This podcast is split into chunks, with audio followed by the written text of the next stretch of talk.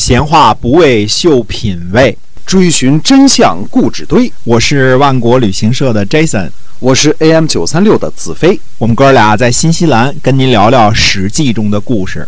好，各位亲爱的听友们，欢迎呢又回到我们的节目中。我们呢继续跟您讲《史记》中的故事啊，那每天都会更新，希望你能够关注。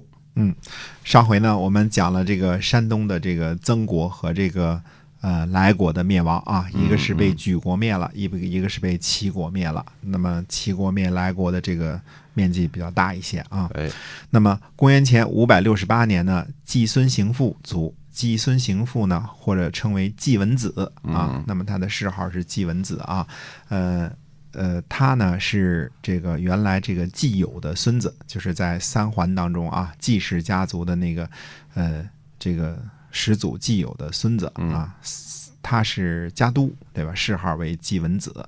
季文子呢侍奉谁呢？侍奉鲁文公、鲁成公、鲁襄公三位国君，位列执政大臣。那么大夫们呢，这个帮助他去入殓啊。这个当时的这个鲁国的国君呢，鲁襄公也在场。季氏的家宰呢，收集器皿作为陪葬。季文子的家中呢，说姬妾没有穿丝绸的啊，妾不衣帛啊。这个马匹呢，从来不喂粮食，都是喂草料。家里边呢，没有金玉，一切用具呢都没有双份的，就是。这个勺就一个，嗯，这个瓢也就一个，嗯，没有没有一个备用的，就是没有一个双份的啊。所以这个君子就知道说，姬文子这个人呢很廉洁，忠诚于公使，辅佐了三位国君呢，没有呃为自己捞一点好处，没有个人的积蓄，这样的人呢当然是非常忠诚的。那么季文子死后呢，季武子继位，那么呃这个是这个他的季文子的儿子，嗯，季武子。啊，费，我们说这个地方呢是季氏的封地啊。这个南魏呢是费氏，这个是费的宰，就是费这个地方的地方长官，费县县长。嗯，那么当时呢，仲舒昭伯呢担任岁政，岁政呢也就是相当于鲁国的建设部部长。嗯，那么呃。书中昭伯呢，想要讨好季孙氏和南魏，他就对南魏说呢：“他说，请您提出呢，在费建立城邑，到时候呢，我多给你派这个派这个徭役，嗯，多给你派人夫啊。”嗯。那么，公元前五百六十六年呢，鲁国呢就修建废邑，所以可见当时因为派的人手比较够嘛，费邑修的是比较坚固的。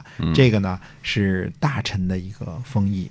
啊，以后我们还会提这个，这就是鲁国的三都之一啊。这个鲁国的三都之一，三都。嗯，哎，公元前五百六十六年呢，这个呃晋国的这个韩献子啊，韩厥请求这个退休啊。退休的时候呢，他的儿子呢叫韩无忌，这个韩无忌呢有残疾，嗯，不是张无忌啊，韩无忌，韩无忌。嗯，那么他儿子呢有残疾。呃，也不知道是不是这个得的那个张无忌那病啊，反正是有残疾。等到要立他的时候呢，这韩无忌就说：“他说我呢没办法事必亲功，呃，我可以让出我的位子吗？嗯，那么这个请立呢谁呢？立这个韩宣子。那么呃，韩厥呢让韩宣子呢就是这个朝见这个晋悼公，然后呢退休。”啊，晋悼公认为呢，说韩无忌这个这个这个这孩子啊有仁德，就让他呢执掌这个韩姓的公族。嗯，呃，他呢不是不但是执掌韩家的这个公族，而且让他做公管理公族的这个大夫，就是所有的这些公族这个大夫啊都归他管。就就首席公族大夫这么说吧，我们叫首席公族大夫。哎，套句今天的话啊，看来呢，这个晋国从赵盾那时候起呢，这个家督呢和公族大夫呢，就是可以是两个不同的官职了啊。到了韩献子这个时候呢，这个变成说，呃，韩宣子为家主家督，韩无忌呢做公族大夫，两个职位呢不相重叠了。啊，那这是晋国的这个大臣的这个官职啊。那么同一年呢，我们再说一说啊，我们今今天要说一说这个这个诸侯国的一些个琐碎的事儿啊。嗯。那么同一年呢，魏国的孙文子呢前来鲁国聘问，并且呢拜谢呢这个呃，季武子呢访问魏国，鲁国跟魏国向来是兄弟之国嘛，对吧？嗯结果呢，这个登上朝堂的时候呢，鲁国的国君呢怎么上台阶儿？孙文子呢也跟着一起上，叫做宫登一登啊，他就跟着一块儿往上登。嗯这个担任相里的这个叔孙豹呢，就小跑着上来了。屈啊，屈叫小跑。嗯，他说呢，他说诸侯相会的时候啊，寡君不曾排在魏国国君的后面，而先生您呢不在寡君的后面，难道是寡君犯了什么过错不成？嗯嗯，先生您还是先慢下来一点吧。嗯，让他别这个跟着国君一块儿这个登台阶儿啊。嗯孙文子呢，对于这个叔孙豹的指责呢，既不表示歉意，也不表示悔改，啊、没什么感觉一样。这个叔孙豹就说呢，这个孙文子以后恐怕是要被流放嘛，嗯啊，这个这个这个人也也不知悔改是吧？也不知廉耻啊，呃，作为臣子，好像觉得自己是国君似的，错了也不知道悔改，说魏国哪儿容得下这样的一个人呢？呃，因为在这个会盟或者做事儿的时候，登上高台的时候，国君登一个台，呃，国君登两个台阶儿，嗯。臣子才能登一个台阶儿，你得不能够功登一登，不能跟着、跟着领导一块儿上台阶儿，你得慢一点儿啊。啊，在领导之后啊，哎，当然了，对他他登两个，你登一个，那嗯才是礼节呢。所以为这些礼节的事儿呢，这个叔孙豹也给训斥了一下这个孙文子。嗯啊、也是在公元前五百六十六年这一年呢，楚国的令尹令尹子囊呢围困陈国，那么诸侯呢在围这个地方又召开会盟，这个围呢是为人民服务的围，加个二刀啊，嗯商议呢救助陈国。围呢大约位于今天的河南鲁山。陈国的这个大夫呢，就担心这个楚国的侵犯。陈国的这个大臣呢，庆虎和庆寅对这个楚国人说啊，他说让我们，呃，我们让国君的弟弟啊，公子黄去到你们楚国那儿出使，啊、就请你们呢，楚国呢就把这个公子黄呢给抓起来。于是呢，楚国人真的就拘捕了公子黄。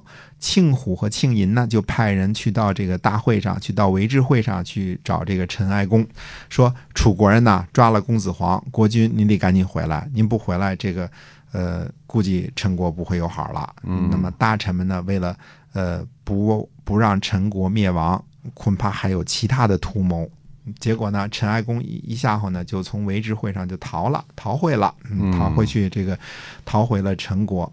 那么，同样是在公元前五百六十六年啊，郑国的这个国君呢，郑喜公也出发去参加围治会。郑喜公呢，呃，他以前呢，我们叫做太子昆丸啊，昆是一个呃，就是上面头发的繁体的那一半啊，就是古人对头发这个词儿特别多啊。